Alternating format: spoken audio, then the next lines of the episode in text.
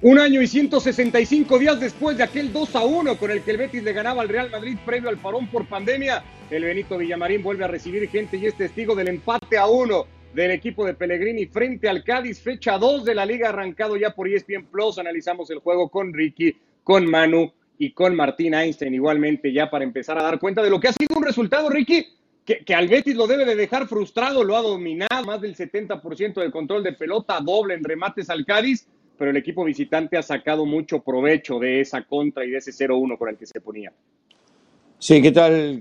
¿Cómo están? Es un empate muy doloroso para este equipo de Betis que tuvo casi el 80% de posesión, 77% lo último eh, que vi jugando de local. William Carvalho entrando en el segundo tiempo tiene que ser titular en este equipo sin lugar a dudas, pero es un conjunto de Cádiz que tuvo también sus oportunidades tan claras como las del Betis, teniendo mucho menos la pelota. Es algo que el ingeniero Pellegrini va a tener que, modificar y lo antes posible. Entró Tello quizás muy tarde, Joaquín eh, aportó muy poco. Em, un equipo de Betis que se puso en desventaja enseguida 1 a 0 con un penal muy clarito y que después, lógico, el Cádiz esperando atrás, jugando de contra y lo complicó a tal punto que solo pudo eh, zafar con un, con un empate.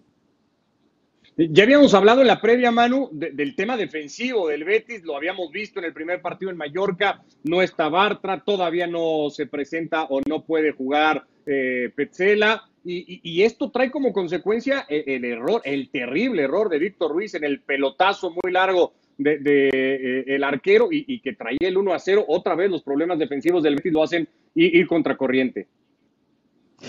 ¿Qué tal? ¿Cómo estáis de nuevo? Y, no solo en el penalti, ha habido muchas jugadas donde ha asustado bastante el Cádiz a este equipo. Un Cádiz que recuperaba y rápidamente se iba hacia arriba y en esas transiciones rápidas le creaba demasiados problemas al, al Betis, incluso en la segunda parte, porque luego ya salió Alex Fernández, controló un poquito más el juego y también de esa manera, sin tener que ser tan rápida la transición, le, creaba problemas. Se viene quejando Pellegrini de, de, los problemas que tiene en defensa, los lesionados que tiene, va a ir recuperando poco a poco, pero es cierto que al final el partido ha, ha respondido a lo que contábamos en la previa, es decir, un equipo con mucho balón, pero con muchos problemas en defensa. Y cuando perdía el balón frente a un equipo que hacía transiciones muy rápidas, le generaba esos problemas. Ha habido algún pito al final del partido en el Benito Villamarín y como decía Ricky, es, es verdaderamente frustrante para el Betis, que se ha visto muy superior al Cádiz, pero el Cádiz le ha ganado la partida con este empate.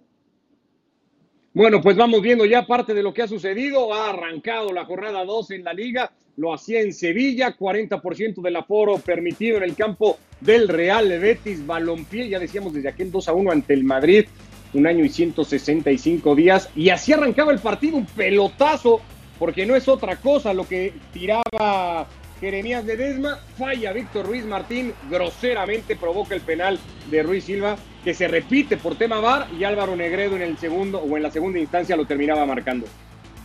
El día de su cumpleaños. Sí, eh, sí 36 eh, años, ¿no? Un goleador interminable que ha pasado prácticamente, bueno, por todos los equipos de Andalucía, no por el Betis, que lo silbó recordándole justamente su, su pasado por el hermano de la ciudad, y define, define muy bien ¿no? en, esa segunda oportunidad. Muy ajustado, con mucha más potencia. Oportunidad para Juan Miacá. Aparecía Ledesma, no sé si es la mejor definición del futbolista del Betis, es un gran manotazo, es decir, eh, el de Ledesma para mandar la pelota al córner y de inmediato en dos cabezazos dentro del área, Ricky, el uno a uno que premiaba de alguna manera al Betis porque no jugaba un partido para irlo perdiendo. Sí, presionó, apretó y ahí un, verdadero golazo realmente. Pelota al palo, en, esto que ya empezábamos a decir, ¿no? la pelota a las espaldas de la saga del Betis que tanto daño iban haciendo y acá era el poste el que terminaba salvando. De estas iba a haber varias en el partido porque lo, lo sufrió el Betis. Más allá de ir dominando el partido, Manu, con esta se topó varias veces. Sí, quizá entró demasiado tarde William Carvalho. Yo no sé si anda tocado, si no confía en él todavía Pellegrini, porque es un hombre de contención que hubiera ayudado mucho ahí a la defensa. Y esos pelotazos en largo han hecho mucho, mucho daño al Betis esta noche. Inmejorable la ocasión que le quedaba a Canales después del intento de Fekir, no podía concretarla, empate a uno, mismo resultado con el que habían debutado estos dos equipos, le había tocado hacerlo al Betis en Mallorca, Cádiz en contra del Levante. Decíamos al principio también en la previa, un equipo que se terminó metiendo en Europa, el otro que mantuvo la categoría con 10 puntos de ventaja sobre el Huesca. Son apenas dos fechas, es difícil ir sacando conclusiones, pero ¿qué parece más probable con los planteles que se han terminado armando en cada uno de los dos lados? ¿Que el Betis eh, repita lo de la temporada pasada peleando por Europa, Manu, o que el Cádiz sea capaz de seguirse manteniéndose en primera? Pues eh, te voy a decir sinceramente, por las dos jornadas que llevamos visto y he visto los, cuatro o los tres partidos, mejor dicho, eh, ninguna de las dos cosas. Este Betis tiene que mejorar mucho en defensa y no sé si Pencela es el, eh, él solo es el, el, hombre que va a solucionar todos los males del Betis. Y en cuanto al Cádiz, la plantilla es básicamente la misma que el año pasado, con pocos retoques y como decía Álvaro, en un año donde los que vienen de abajo, creo que menos el Rayo Vallecano se han reforzado muy bien y los que sufrieron el año pasado también lo van a hacer. Con lo cual yo veo dos equipos, de momento, insisto, dos jornadas lejos de su objetivo. También veo un equipo, le han dado el mejor jugador del partido a Canales, para mí sin duda ha sido Fekir, que lo ha hecho absolutamente todo. Y creo que eh, es un equipo que, que, si todo lo tuviera como tiene el centro del campo, porque hoy tampoco el panda arriba ha funcionado, si todo lo tuviera como lo tiene el centro del campo, con, con Guardado, con Guido, que hoy no ha jugado, con, con Fekir, con, con, Joaquín, eh, este Betis aspiraría algo más, pero en cuanto se metan dos competiciones con esta plantilla, me parece que se le queda corta. Eh, con el tema de canales quiero ir un poquito más, eh, Martín, porque hoy tiene mucho que ver la posición. No sé si con Guido, que se esperaba de hecho jugar a hoy, termina siéndolo Andrés Guardado, se puede soltar o liberar un poco más canales y aportarle más al equipo de lo que puede hacer arrancando casi como un doble contención, como lo hace hoy. Yo creo que tiene que ver con que es un comienzo de temporada, Ricardo que los equipos están espesos, que vienen de una pretemporada, que en Sevilla es muy complicado jugar en esta época. Estamos hablando a esta hora, probablemente pasando los 37 grados de temperatura. Eh, y, Canales es un futbolista que evidentemente necesita sentirse bien, eh, asociarse bien.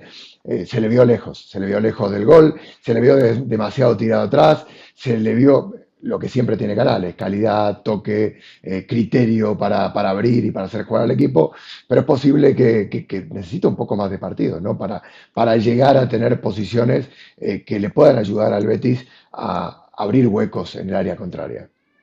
O quizá que vuelva a su posición del año pasado, es decir, que jueguen Guido y, y, el mexicano en el centro, en esa línea de dos, y que Canales apoye a Fekir un poquito más adelantado. Eh, eh, de momento, eh, Pellegrini ha dicho que va a optar por esto, que apuesta por esta situación ahora con Canales, que le va a dar los galones ahí en el centro del campo, pero no me extrañaría, como ha pasado al final del partido, que rectificase si la cosa no termina de funcionar.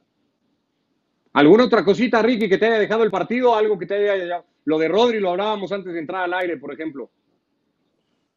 Sí, Rodri tiene que pasar un poco más la pelota, pero tiene un futuro increíble, tiene un gran dominio con la pelota, encarador y no tiene miedo. En el primer penal, qué mal lo pateó Negredo, qué mal lo pateó por más que se adelante el arquero. Y, y tengo una pregunta, porque, porque estoy un poco confundido. Cuando no sé, pregunto, el arquero se adelanta. ¿En el pasado no le sacaban tarjeta amarilla al arquero cuando se adelantaba en el penal? ¿O se tiene que adelantar dos veces para que le saquen amarilla? Porque he leído, me pareció... Ahí no, lo molestan, lo amonestaron en el penal. No, le, amonestaron por la falta. Ah, claro, lo amonestan por la, la falta. Tienes toda la razón. Claro, lo, amonestaron por la, falta, pero cuando se adelanta el arquero, ¿no era que lo amonestaban? Sí. estoy confundido. Les pido disculpas por ahí. o no sabemos ninguno, está todo bien. Yo, y si lo hubieran amonestado. No abras otra si de buenos en el arbitraje español. Ya tenemos bastante con las manos, por favor. Bueno, pero supuestamente le tienen que, si, si es así, le sacan la amarilla y de la segunda lo echaban. Sí, sí. Yo pensé que le sacaban la, amarilla y después dije, le voy a preguntar a mis compañeros que saben todo de todo. No, no, no. De todo. Se lo advierte un poco, eso sí. Cualquier cuando repite el penal, le, advierte que si volvía a hacerlo, echaba. Pero bueno, sí, queda esa jugada, digamos, como la polémica para un Betis que se va con eso, con la sensación de, frustración, sobre todo por cómo le termina llegando eh, el empate o cómo no le llega, mejor dicho, la victoria después del trámite de partido que hace. Este es el resto de la jornada 2 de la Liga Española que se juega en ESPN Plus a través de ESPN Deportes, igualmente lo más destacado. Mañana estaremos en San Mamés, el Athletic va a recibir al Fútbol Club Barcelona, el Valencia va al campo del Granada de Robert Moreno, el recién ascendido español recibe al Villarreal para el domingo, entre otros eh, partidos, el Real Madrid ante Levante, también con mucha atención puesta por nosotros. El Atlético se presenta en el Metropolitano, lo hace ante el el Chabló Ronald Kuman precisamente de cara al partido en San Mamés. Montón de temas, el de Messi, de las conferencias de prensa tal vez en donde menos se habló de él, sí mucho de Ilaix, sí mucho de Coutinho también, y explicaciones sobre futbolistas como Umtiti y Pjanic. Ronald Kuman en la previa.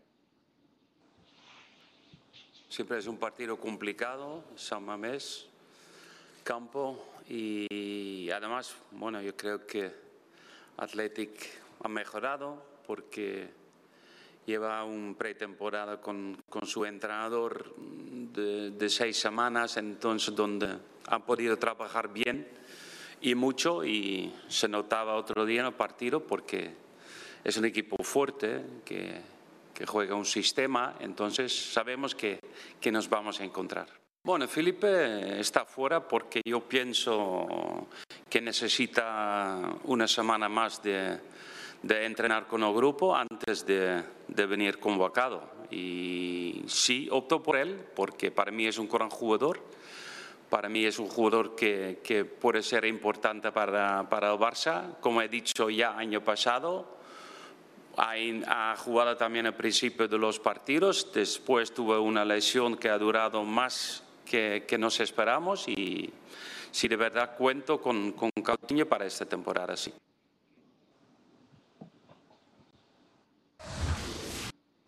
La prensa, lo más destacado de la rueda de prensa de Ronald Koeman, cuando ha advertido que a Umtiti y a Pjanic lo tienen complicado, será difícil darle minutos, pero ha dicho Martín, Coutinho es un futbolista sí. importante para nosotros y cuento con él. Coutinho, ha hablado de Coutinho así Ronald Koeman, ¿en serio? Sí, en serio, porque es lógico que es un futbolista importante. Lo tiene que usar. Digo, no tiene otra. Es un futbolista que tiene talento, que no ha sumado en los últimos años. Por lo pagado 150 euros. O sea, una barbaridad. Es importante porque tiene que jugar, tiene que rendir, porque le necesita, y la estrategia está clara, tiene que abrirle el camino a partir de la confianza, de que haga pie, de que se sienta cómodo. ¿De qué manera? Como pueda. ¿Cuál es el primer lugar que tiene para hacerlo? La conferencia Esto evidentemente lo te por la espalda te, te cobijo, te ayudo, te toca a ti y empieza a rendir porque te necesito. Tiene que estar no, muy desesperado el Barça, aspecto, Ricky, ¿eh? para... Perdón, Manu, dale. Yo, yo, no, perdona, yo creo que hay otro aspecto, ¿eh? Es, no le puedo vender, pues, pues vamos a aprovecharle. Es un jugador que cuando estuvo cedido en el Bayern de Múnich, acordaros claro. del, del 2-8, por ejemplo, no le puedo vender, vamos a aprovecharle, vamos a dar confianza, vamos a darle cariño y vamos a intentar que juegue algo. Y esas, yo creo que van más esas palabras de, de Kuman para intentar eh, cambiar la, la, dirección por la que se ha movido Coutinho en las últimas temporadas como Blaugrana o como jugador del Bayern e intentar, bueno, pues uno más que sume en la plantilla. Es que no hay otra, otra solución para un jugador que es muy difícil de vender por, la, por el contrato tan alto que tiene. Eh, si se hiciera un, ranking, Ricky, probablemente de los grandes fiascos en el mercado del Barça en los últimos años, Coutinho sería un top 3 probablemente. Hablar así, ponerse en manos de un jugador como este, ¿habla de la desesperación del Barça? A ver, sí, top 3, definitivamente. La desesperación del Barça, más desesperado no puede estar. Yo lo veo como, por ejemplo, lo comparo que en mi pueblo sabías que había un auto en venta cuando le ponían un tacho arriba del techo. Eh, no hay carteles en venta. Le ponías un tacho arriba del techo con piedra para que no se lo llevara el viento y decís, bueno, le acaban de poner un tacho arriba de la cabeza, Kuman a, a, a Coutinho. Porque de esta forma lo infla un poquito, lo hace sentir bien, juega dos o tres partidos, se ponen a rezar y por ahí viene alguien y se lo lleva aunque sea de préstamo. No, necesita dinero y necesita lo imposible. que quiera. Ni Yo con no un tacho enorme. A ver, pero No hay a ver, forma. eh, ¿Qué ha demostrado Coutinho hasta ahora? El técnico lo que está haciendo es, es prendiendo velas con este, con este jugador. Eh, se está hablando de que le quieren dar la número 10. ya no saben qué hacer para motivarlo a, a, Coutinho. Eh, Ricky, ahora si vuelve Ricky, ni que le pongas un tanque de agua. Ni que le pongas un tanque de agua. Pero no queda otra. Martín, si todos tenemos un auto ahí que no lo queremos y lo queremos vender y la única forma de quizás poder venderlo, ponerle un tacho arriba del techo, se lo vas a poner. Yo te conozco, 10 le vas a poner.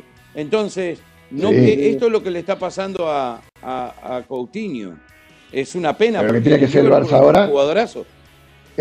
mira, lo que tiene que ser el Barça ahora es usar un coche que no le gusta. Va a tener que andar en ese coche. Y eso es lo que está haciendo Kuma, decir, qué lindo que sos, que me encanta. Siempre quise manejar este coche. Pórtate bien, no me dejes en el medio de la carretera.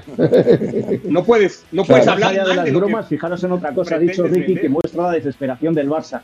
Coutinho es la desesperación del Barça desde eh, la salida de Neymar y eso se ha mantenido. Es decir, están tan desesperados cuando sale Neymar, cazan esa pasta, cazan ese dinero y se van a por Coutinho y pagan lo que sea por intentar suplir. Y desde entonces, estado de ansiedad permanente, han pasado eh, cuatro o cinco años ya. Cuatro años. De, ansiedad permanente. No sé si va a ser casi un acto simbólico o no, pero ahora que Ricky lo tocaba, Martín, hay mucha expectativa puesta. En el Barça se, se, dice que la intención es dejar eh, sin utilizar el número 10, pero hay rumores que podría ser para Coutinho. Ayer trascendió una fotografía que creo no fue oficial de Dembélé eh, posando con la número 10 igualmente. Eh, ¿Qué va a pasar con el número 10 en el? Mira, yo creo que de homenajes pocos. De la manera que han despedido a Lionel como si fuera una, un jugador cualquiera, me parece que no, no, digo, no van a hacer nada, absolutamente nada, para honrar eh, a un futbolista que lo ha sido todo, porque de alguna manera tocar el, tema Messi o cuestiones que tengan que ver con el, el mundo Messi, es embarrar de nuevo la cancha, traer los recuerdos del pasado, traer el debate sobre si se gestionó bien su salida. Eh, ya está. Digo, lo que quiere el Barça es intentar meter debajo de la alfombra eh, el, tema Messi, que el equipo empiece a jugar, que empiece a ganar partidos y que haga el menor ruido posible. Pero esto dependerá solamente de una cosa, independientemente, Ricardo, del 10, de lo que sea, dependerá de que el Barça gane partidos y empiece a jugar bien al fútbol y que, como dijo no, haya algún futbolista de los importantes que dé un paso adelante, sea Griezmann, sea Coutinho, sea Frenkie de Jong, sea Pedri, alguno. Eso es lo que necesita el Barça. Construir el presente y dejar el pasado atrás. Sería una falta de respeto terrible que alguien utilice la número 10 en el Barcelona. ¿eh? Como nadie utiliza la 3 en el, yo creo reglamento hay que ni, 10 en el Napoli, ni 23 en, el, en, los Chicago Bulls. En Sería, obligatorio. Eh, eh, la mayor falta de respeto en la historia del Barcelona si le dan la 10 a alguien. A ver, pues Manu, o sea, van a tener que asignarlo. Se retiró Maradona y el 10 lo, lo, lo agarró otro jugador en, en, la selección argentina. Es decir, al final. No, pero no en el Nápoles, la selección es otra cosa. Claro, pero en el Nápoles puedes llevar el 88 si te apetece. En España tienes que ir del 1 al 25 porque son las normas. Entonces, ¿qué haces? ¿Dejas una ficha libre porque no, no puedes usar el 10? me parece un poco ridículo. Hay que mirar un poco más hacia adelante, olvidarse ya, estuvo muy bien y ahora el Barça tiene que reconstruirse. Yo creo que se lo van a dar a Ansu Fati, por lo que a mí me llega desde Barcelona. Ansu Fati creo, y además sería merecido en caso de que Ansu Fati vuelva como, como se cambie reglas. Sería una buena idea. Bueno, si pues ya nos hizo una excepción con Messi para registrarlo, si ya nos hizo una excepción con Messi para registrarlo, Manu, que se haga para manejarlo y, que nadie utilice la 10, ¿no? Tampoco, sería ninguna locura pero es que estás sabiendo entonces, entonces eh, eh, sí, sí, sí, estoy de acuerdo, se deberían cambiar las normas, pero no vamos a cambiar la norma porque haya sucedido esto, cambiémoslo antes. No cambiemos las normas a mitad de partido, porque habrá otros jugadores. Cambiemos la norma porque se fue el mejor jugador en la historia de la liga. No se han podido quitar sí, eh, del mundo. Pero, Ricardo, Ricardo, eso no se va a aceptar. Porque acá tú levantas la mano por el Barça y se queja lo de Madrid levanta la mano por el Madrid y se queja lo del Barça. Esto que tú dijiste, que fue el mejor de la historia, te lo van a discutir prácticamente el 50% de los aficionados españoles.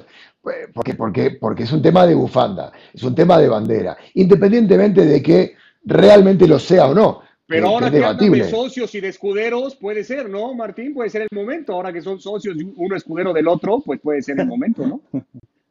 A ver dónde termina jugando el otro también.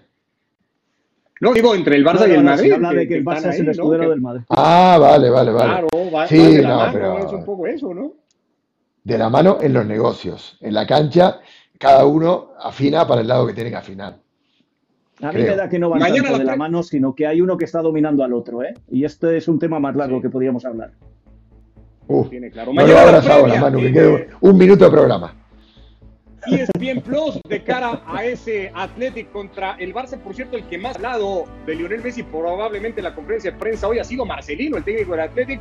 Mañana lo escuchamos, mañana hablamos del partido, de lo que se puede esperar en la catedral. El juego está a las 4 tiempo del este y luego fuera de juego post partido con todo lo que deje el segundo compromiso del Athletic Club y del Barça. Hablando del Barça y hablando del Madrid, un toquecito porque ha hablado Martín Odegaard y ha dicho esto eh, después de que se concrete su salida al Arsenal, se va por 40 millones. Estos días se habla mucho sobre mí y mis motivos por salir. Solo quiero decir que casi todo lo que están diciendo no es la verdad. Para mí es una pena que la prensa diga cosas que no son ciertas. Yo tengo mis motivos, yo sé lo que es la verdad y lo que ha pasado y por eso creo que es lo mejor refiriéndose a su salida y, supongo que cuando habla de no verdades, Manu habla de esto, ¿no? De la presunta exigencia o solicitud de minutos, de protagonismo que habría tenido hacia, Carlo Ancelotti. Y que se ha hablado mucho de que es un jugador que no se entrega en los entrenamientos, que, es, eh, que tiene mucha desidia. No sé quién se ha encargado de filtrar esto. Ya sabéis que en el Real Madrid siempre hay muchas filtraciones interesadas para marcar un poco la dirección que tienen que seguir los acontecimientos. Eh, yo creo que se queja más de eso, ¿no? De, que haya pedido ser titular, de qué tal, y sobre todo de que se haya dicho que es un jugador, se ha dicho con todas las letras, que es un poco vago.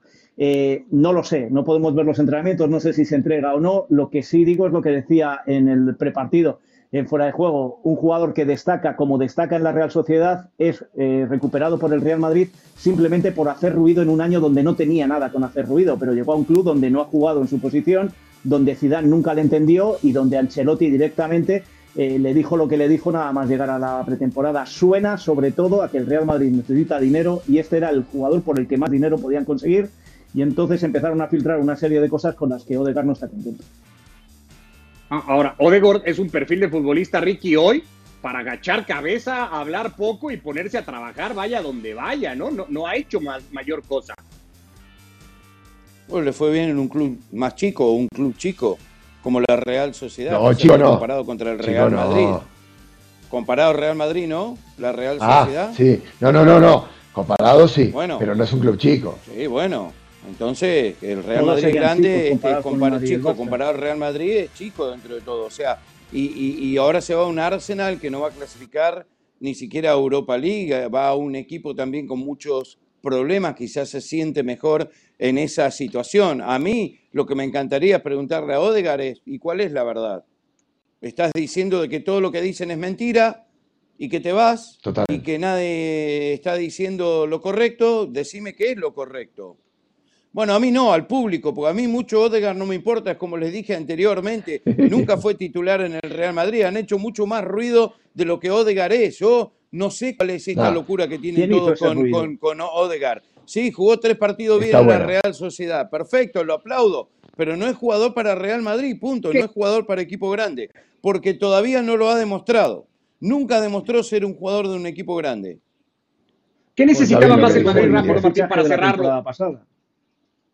¿El Madrid necesitaba más a un jugador para Odegaard, Martín, para cerrarlo o los 40 millones que va a recibir por él? Bueno, eh, eso lo sabe el tesorero. Yo creo que el Madrid necesita 40 millones. Mediocampistas, defensores, delanteros, necesita ese famoso plan renove que venía a ser Zidane hace cuatro años y que no pudo 40 millones que ayudan eh, para ir por esos jugadores. Es el Madrid, ¿eh? En, en Inglaterra están fichando por ciento y pico de millones a un jugador. Tottenham, eh, el City, el Lukaku en el, Chelsea. Digo, es el Madrid que hacía otro tipo de fichajes. Pero qué gran estadio tiene. que va al Arsenal, que se juega contra el Chelsea, ni más ni menos este fin de semana, después del papelón que hizo en el debut de temporada perdiendo contra un recién ascendido. Ya hablaremos de eso también en otras ediciones. De momento tocamos hablando de los gastos y de los millones y de tal, pues a los Galácticos de la nueva era, el Paris Saint-Germain, han jugado su tercer partido por Liga 1, lo han ganado cuatro goles a dos, ha marcado Mbappé, que ha sido titular, sustituido después por Di María. Todo en orden en París de momento, Ricky, a la espera del debut de Messi. todo en orden, faltan muchos jugadores. Este equipo sufrió hoy. Navas, no te digo que salvó el partido, pero salvó varias ocasiones de gol. Eh, y este conjunto de Brest le anota dos goles a un Paris Saint-Germain que, que tienen que volver, que tienen que regresar los Neymar, tienen que regresar los Paredes, eh, tiene, que volver, tiene que estar Messi en este equipo, eh, está jugando con Hakimi en línea de cuatro, cuando Hakimi históricamente ha jugado mucho mejor con tres en el fondo y cinco en la mitad de la cancha y ha hecho una gran diferencia ahí, lo tiene semi atado en el fondo. Eh, un Paris Saint Germain que sí que gana, con un Mbappé eh, que se fue enfadado en el primer tiempo por cómo terminó, por cómo jugaron, y que se nota que no está contento. Esto recién empieza, va a caminar la Liga de Francia, pero así como está en Champions, va a sufrir mucho. Tenía 2 a 0 el partido y en el primer remate a puerta del Brest el juego se puso 2 a 1, después se puso 3-2, lo resolvió Di María en una contra fantástica, por cierto, de una definición exquisita. Para esa línea de, de tres de la que habla Ricky y Manu, vamos a tener que esperar las semanas que le quedan de recuperación a Sergio Ramos, hasta que Ramos no esté listo, ¿no se va a cambiar el esquema? Yo creo que no va a cambiar el esquema, ¿eh? y creo que a Ramos le vamos a ver poco, ¿eh? por las noticias que, que, me llegan a mí desde París. A Ramos le vamos a ver, pero no le vamos a ver con la intensidad ni el liderazgo que le vimos en el Real Madrid, ni jugando muchos, muchos minutos.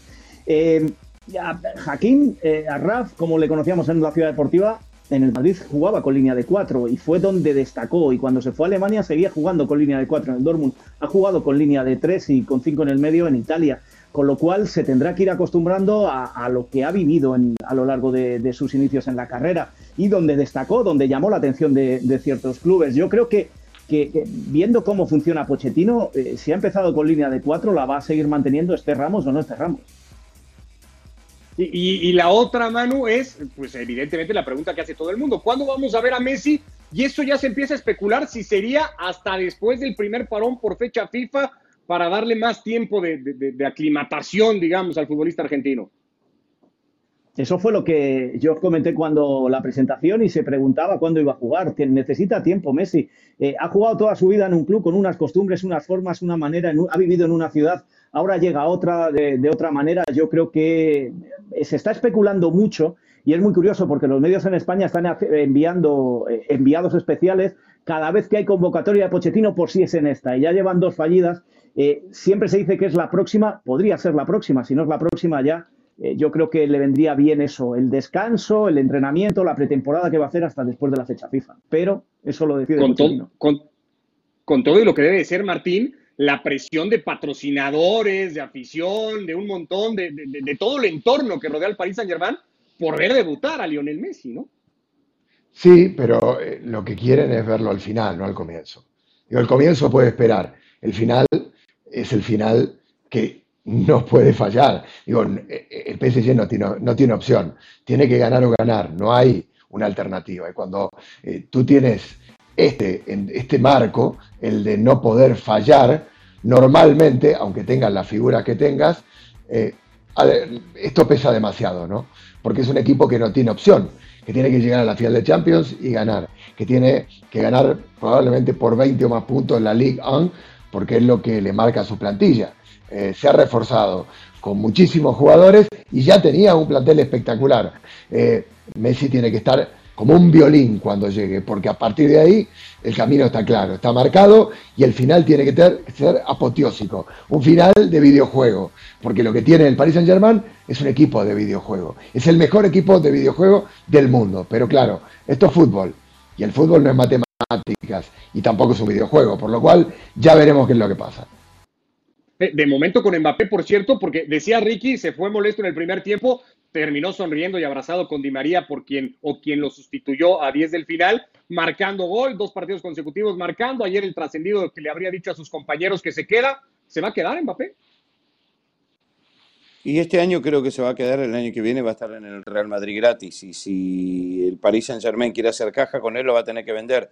Yo no lo veo Mbappé en un futuro muy, muy lejano con este equipo. Bueno, pues a la espera de lo que suceda con él, eh, a la espera también del debut de Messi. Donnarumma, por cierto, estuvo en el banco, siguió atajando Keylor Navas. Mañana acá nos vemos otra edición de Fuera de Juego, ya en la previa del duelo en San Mamés Athletic Club frente al Fútbol Club Barcelona por la señal del líder mundial. Nos vamos, Ricky. Abrazo, gracias. Manu. Abrazo a todos. Que les vaya muy bien, gracias a todos. Que les vaya muy bien.